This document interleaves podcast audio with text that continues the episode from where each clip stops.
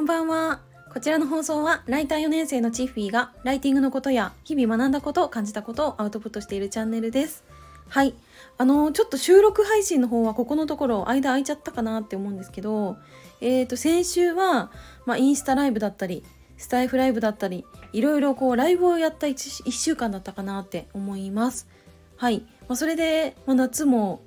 終わりに近づき9月に入ったわけなんですけど実は私の方も新しいお仕事っていうのが進んでいてまあうんと、まあ、ウェブサイト、まあ、新しいメディアが動き始めてで昨日ですかねあの一発目の記事を仕上げてそれからあのクライアントに、まあ、お渡ししたというか納品したんですけどでこっから、まあ、メディアに順次私のあの記事が上がっていくっていう感じになっていくんですけど、まあ、もちろん最初なんで、まあ、すぐにあ SEO で1位取れたなとか、まあ、その1ページ目に載ったなとかそういうことはまあすぐには起こらないかなっていうのもあるので、まあ、ここから少しずつ、まあ、めちゃくちゃ強いメディアをクライアントと一緒に作っていきたいなって思います。めちゃくちゃ燃えてます。はい。それでなんですけどあのー、まあ、ライティングのお仕事を私はやってるんですけどライティングって一口に言ってもやっぱりまあいろいろあると思っててで私の、ま、今のメインのライティングのお仕事っていうのは、まあ、企業から依頼をいただいて、まあ、企業のうんと公式ホームページに掲載する記事だったりあとは、まあ、その企業が運営しているメディアのうーん、まあ、記事だったり、まあ、そういったあと、まあ、個人事業主さんのブログの記事だったり、まあ、そういった記事を書いているわけなんですけどあの私自身はライティングのお仕事はもともとこう副業でやろうみたいな感じで始めているんですね。でもちろん、ま、位置づけとしては副業ということでいいと思うんですけどなんかなんだろうなこうあんまりこう副業だからっていう気持ちを持たない方がいいなって感じたんで今日はちょっとそのお話をしてみたいと思います。はい。で、初めにお知らせです。あの、ま、現在、この web 上で何か文章を書いて発信してるよっていう方に向けて、ま、ライティングのこう情報っていうのをお届けしている LINE を開設しています。ぜひあのお気軽に LINE からライティングのご相談ということでしていただければなと思います。はい。では本題に戻りたいと思うんですけど、こう、あんまり副業って思わない方がいいっていうお話で、あの、どうして副業ってこう考えないの方がいいのかなっていうと、私自身の話なんですけど、どうしてもこうあ会社の仕事忙しいから、うん、ちょっとできないかなとかうん、今週はまあ空き時間で、まあ、これくらいやろうかなとかなんかそういう発想に向いちゃう気がするというか、まあ、そういうことが私自身は多かったなって感じたんですよね。はい、なんか会社の仕事が忙しくなっちゃうと、まあ、ライティングのお仕事これだけに抑えようかなとか、うんまあ、隙間時間でちょろっとやるだけでいいかとかなんかそういう考えを持つ時って結構うまくいかないなって思ったんですよね。はい、というのもあの、まあ、ライティングのお仕事だけではなくて、まあ、個人で何かお仕事をやるっていう時って、まあ、それなりの覚悟というか、まあ、その行動もそうだけど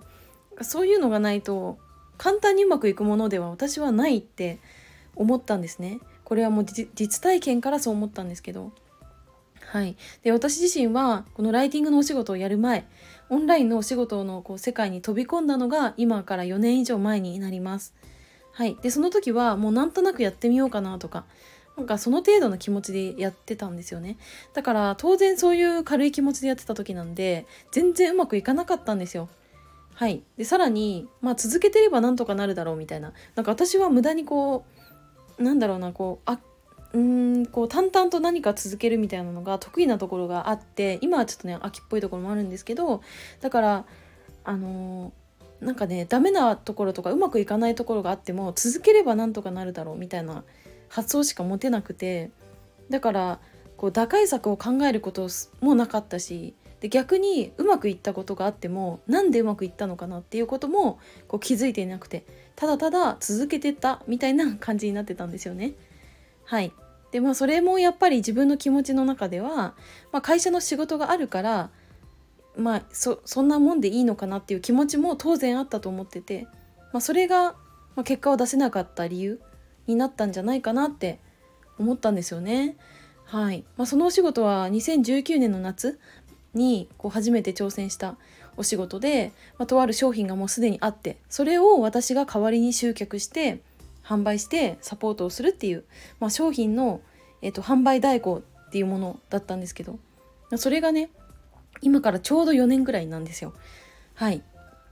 でまあその4年経った今はどういう気持ちの変化が起こったのかなって考えた時に私の中でライティングのお仕事の重要度っていうのが高くなってるなっていうふうに感じました。はい。うんなんかよくさ副業でやってるんだよねとか、まあ、お小遣い稼ぎ程度だよねとかなんかそういった言葉とかもたまにこうかけられることがあるんですけど正直ちょっと私はこれが悔しいというかんなんかね納得がいかないなって感じちゃうんですよね。はい、というのも私はあの建設工事のお仕事ももちろん自分が高校生の時からやりたかったことでもあるし、まあ、それをあの、まあ、実現できてめちゃくちゃ人にも恵まれてそれでまあやりたい仕事をできたっていうわけなんですけどただライティングのお仕事も同じくらい私にとっては大切でうんなんか片手間でやっているわけではないし、まあ、企業からしっかりこう執筆料ということで対価を頂いているわけなので、まあ、それだけ私は価値を提供しているっていうことは思ってるし、まあ、責任あることを私はしているとも思ってるしうんでなんだろうなこう個人でやってるから次のお仕事につながるとか、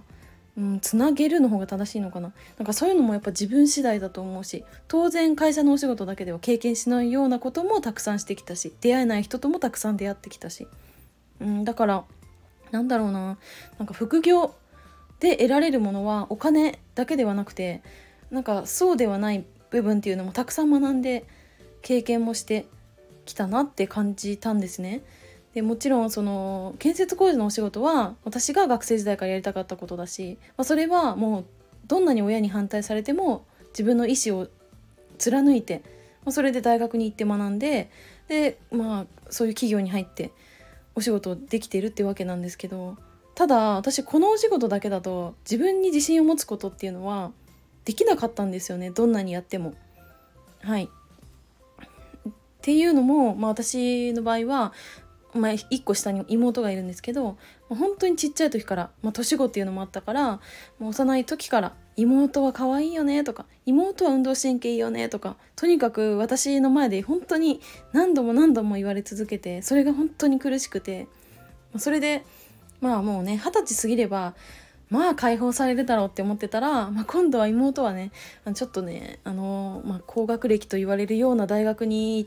行ったこともあり、まあ、そこからさらにあの妹は学歴もお姉ちゃんより上だよねみたいなことを言われ続けなんかね二十歳過ぎてからさらに自分に自信をなくしていったというか、うんまあ、そういう人生をこう歩んでいたんですけど、うん、でそんな時にやっぱりどんなに建設工事のお仕事を頑張ってもうんまあ当時ねまだ女性社員っていうのがいなくて私が第1号みたいな感じだったんですけど、まあ、そういう風になってもやっぱりなんかね自分に自信がつくことってなかったんですよね。はい、ただライティングのお仕事っていうのは初めて私が組織ではなくて自分が主体的に動いてうーんなんかそうだな。自分がじゃあ記事をね書くっていうのも、まあ、自分から営業をかけてお仕事をもらうっていうのでこうもがいてでまあ時にはうまくいってっていうのもあってうーんなんかそういう経験ってその建設工事ではまたちょっと味わえないことだったしでライティングを勉強してじゃあお仕事を取れたとしてもなんかライティングの知識っていうのがお仕事をする上でこう全然追いつかなくて。でうん頑張ってね本当に56時間とか、まあ、ひどい時はもう10時間とかかけて1記事書くとかもあったんですけどなんかクライアントが私に丁寧にこう教えてくれてるんですけど、まあ、それが何を言ってんのかさっぱり理解できなかったりとかなんでここ直す必要あるのかなっていうのももうなんかね全然理解できないとかって、まあ、そういったことが本当に多くて、うん、結構大変だったんですよね。はい。まあ、それでまあ、その時にいろいろ質問して解決したとしても、まあ、次の記事からいきなり全て理解できてまあ、同じミスをせずにこう進めるっていうことも当然なくて。だから本当に知識を身につけるっていうことに関してはこう歩みを止めない。っていうことが大事だなって感じたしうーんなんかこう階段を一歩ずつ登っていく